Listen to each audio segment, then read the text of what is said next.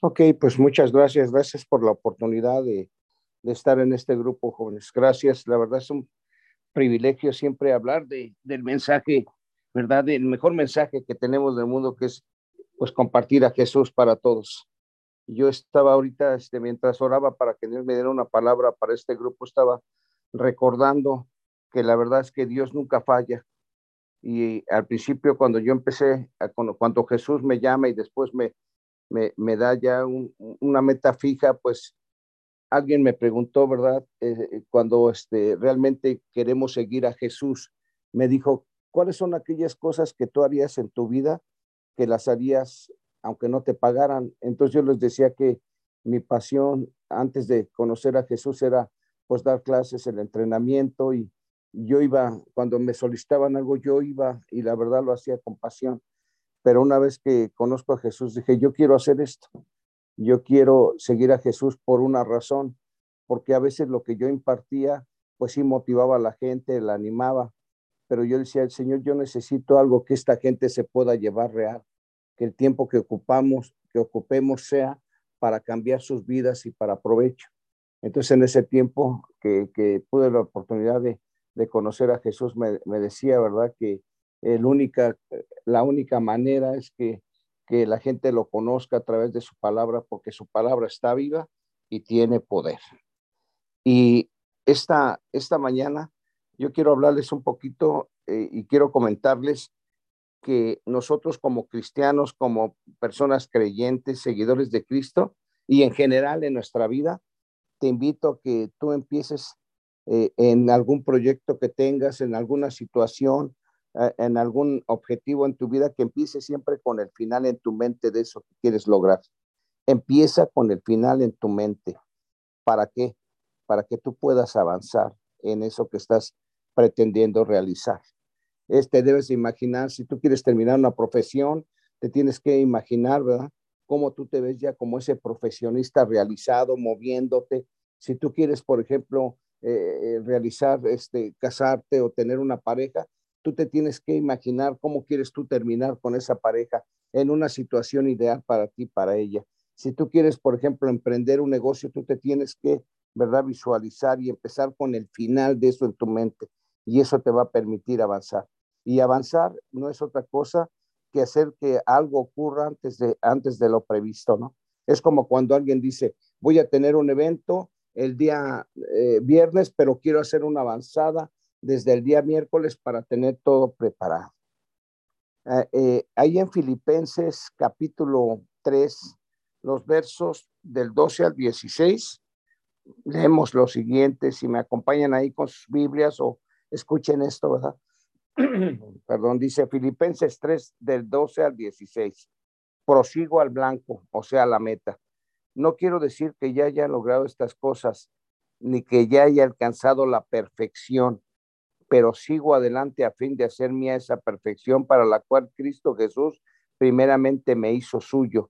No, amados hermanos, no lo he logrado, pero me concentro únicamente en esto. Olvido el pasado y fijo la mirada en lo que tengo por delante y que todos los que son espiritualmente maduros estén de acuerdo en estas cosas. Si ustedes difieren en algún punto, estoy seguro de que Dios se los hará entender pero debemos aferrarnos al avance que ya hemos logrado. Entonces aquí es muy claro el apóstol Pablo, o sea, Pablo está hablando, ¿verdad? Y está diciendo, ¿sabes? Yo en algo me tengo que concentrar ya en esto que, en este caminar nuevo con Cristo Jesús. Y él dice, olvido el pasado y fijo la mirada en lo que tengo por delante y así avanzo hasta llegar al final de la carrera para recibir el premio celestial al cual Dios nos llama por medio de Cristo Jesús. Y esto es muy padre y es impactante porque lo que aquí nos está diciendo, ¿verdad? El Espíritu Santo a través de, de, Pablo es, hay que olvidar el pasado y fijar nuestra mirada en lo que tenemos por delante. Si a ti en el pasado te fue mal, si tuviste fracasos, si tuviste algunas desavenencias en tu vida o inclusive si has tenido éxitos, Muchas veces nos metemos en esos éxitos, muchas veces recordamos, ¿verdad? Esas buenas, esos buenos momentos o como te comento, nos entristecemos o de repente somos reflexivos ante lo que hemos vivido, pero eso ya quedó atrás. Ahora tú tienes una vida a partir de hoy, 4 de octubre del 2021. Y entonces yo te comento esto porque Dios ponía que tú tienes un interés por Él. Y como bien lo decía ahorita Alan, ¿verdad? Eh, todo aquel que lo busque, Él se agrada. Y la verdad es que quien, busca de Dios va a encontrar de Dios. Y aquí podemos ver esto, ¿no? Olvidando el pasado y fijando la mirada en lo que tienes tú por delante en tu vida. Y eso te va a permitir avanzar. Y esto también eh, se logra como ahí en el libro de, de Abacut, el capítulo 2, del 2 al 3, dice, escribe tu visión. Y Jehová me respondió y dijo, escribe la visión y declárala en tablas para que corra el que la leyere en ella. Aunque la visión tardara aún por, por un tiempo, más se apresurará hacia el fin y no mentirá. Aunque tarde, espéralo porque sin duda vendrá, no tardará. Es importante hablar de nuestras metas, es importante hablar de lo que queremos lograr, pero no es lo mismo hablar que escribir. Entonces, cuando tú tienes esto, lo escribes, lo meditas, lo analizas y lo pones enfrente ahí de tu recámara, ¿no?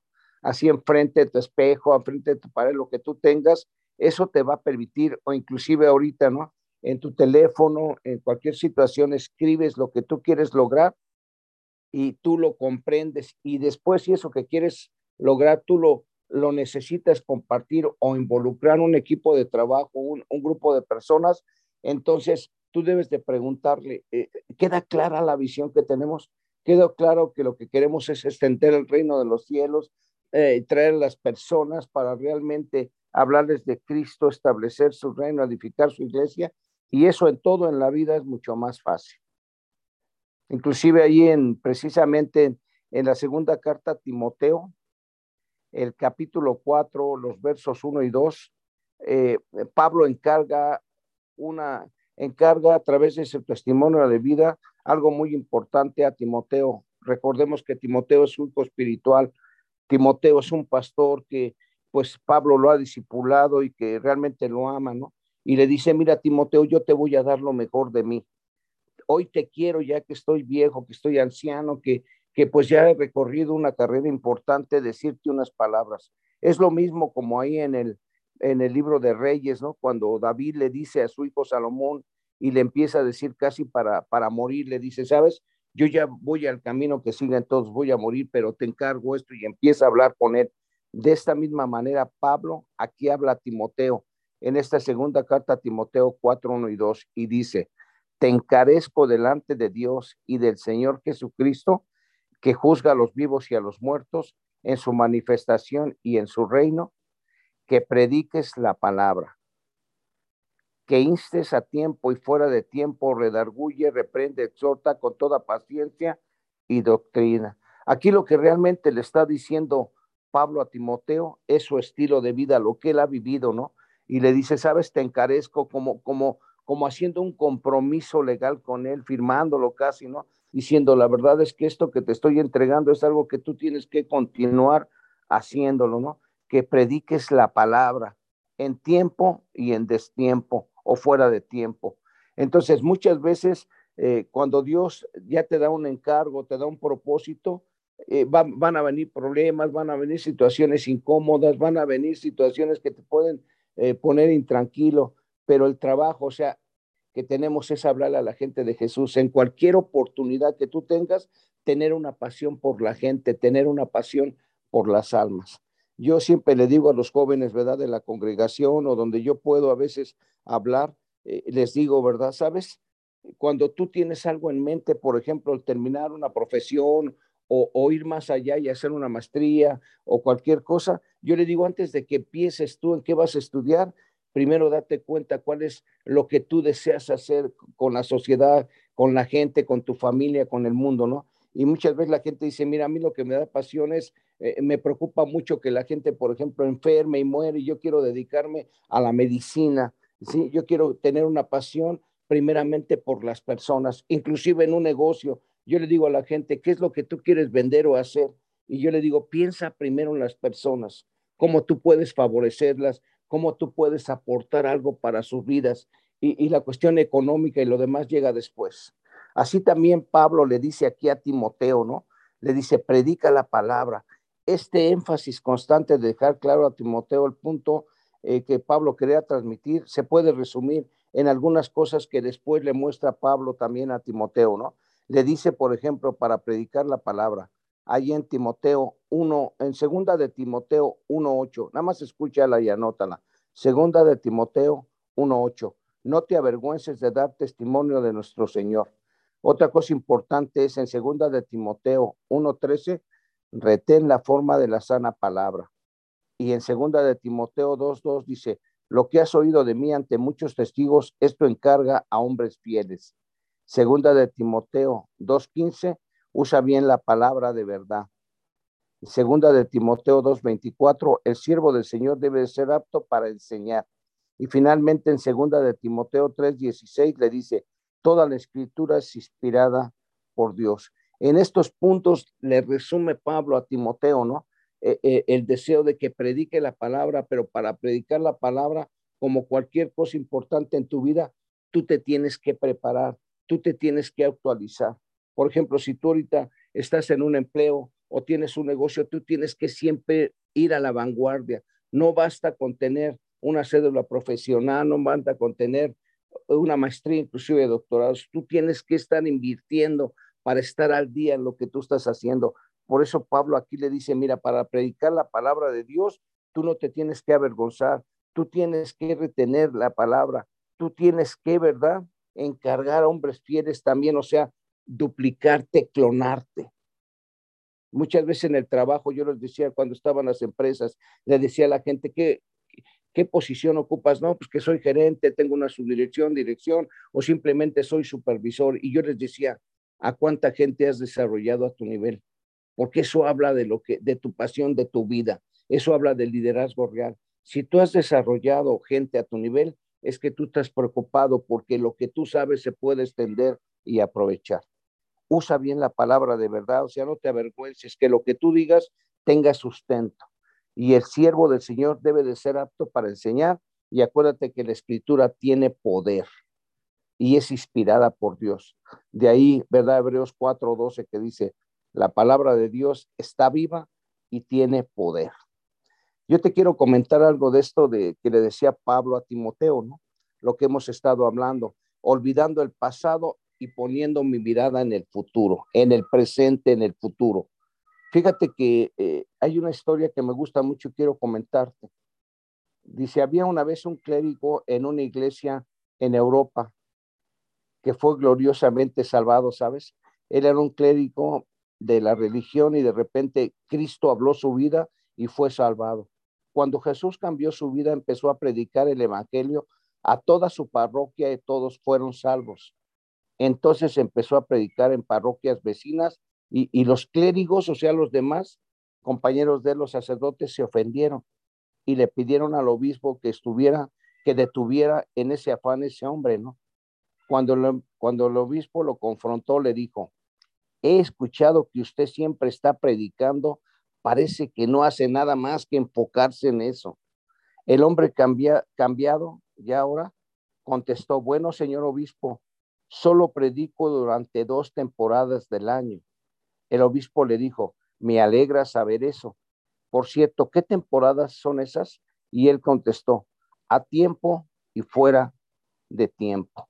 Y mira, la verdad es que a veces tú cuando tú tienes que predicar la palabra, vas a tener momentos agradables, vas a tener que predicar la palabra en momentos cómodos, en momentos de gozo, pero en otras ocasiones a lo mejor las circunstancias no son las favorables y el Señor te lleva a lugares difíciles o situaciones incómodas y tú no tienes que pensar que lo haces tú, sino simplemente le tienes que pedir al Señor que use tu vida para poder llevar más almas, ¿verdad? Para que conozcan a Jesús, obtengan su salvación y, una vida eterna futura. Y termino con esto, mira. Ahí en segunda de Timoteo 4, del 6 al 8, dice, le dice entonces Pablo a Timoteo, porque yo estoy para ser sacrificado y el tiempo de mi partida está cercano. He peleado, le dice, la buena batalla, he acabado la carrera, he guardado la fe. Por lo demás me está guardada la corona de justicia, la cual me dará el Señor juez justo en aquel día, y no solo a mí, sino también a todos los que aman su venida.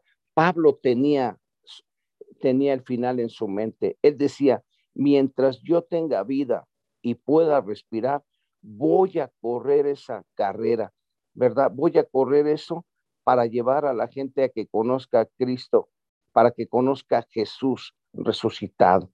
Y entonces he peleado la buena batalla, he acabado la carrera, he guardado la fe. O sea, imagínate al final de la vida de alguien, ¿no? Yo he visto mucha gente que parte y que dice, ¿sabes? Ha valido la pena. He corrido la buena batalla. Y cuando, cuando Pablo habla de, de hacer una carrera, acuérdate que él vivió ahí en, eh, en Éfeso tres años, seguramente él vio los Juegos Olímpicos, seguramente después se manifestaron, porque Pablo utilizaba las circunstancias como muchos para poder clasificar el mensaje de Jesús a las personas. Sabía lo que era una carrera. Él, sabía que no te puedes detener a veces, que tu pasado, lo que tú ya, ya viviste antes, no te detenga para tú encauzar. Ya te dije, puedes haber tenido muchos éxitos, pero eso no te asegura el tener un buen futuro.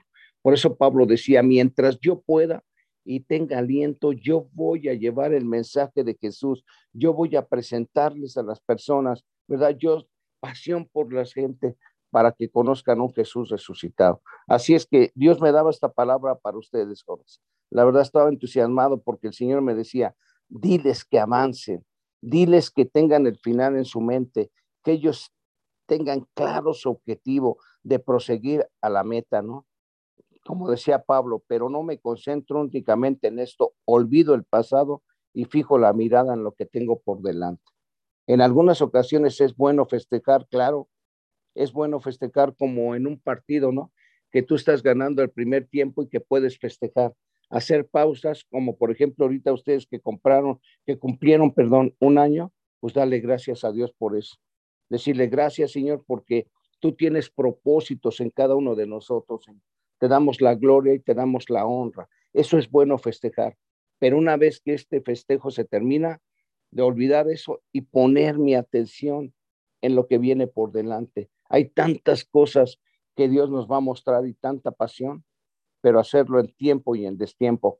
Cuando tengas ganas, cuando no tengas ganas, cuando estés afligido, cuando no estés afligido, cuando tengas problemas, cuando no los tengas. ¿Por qué?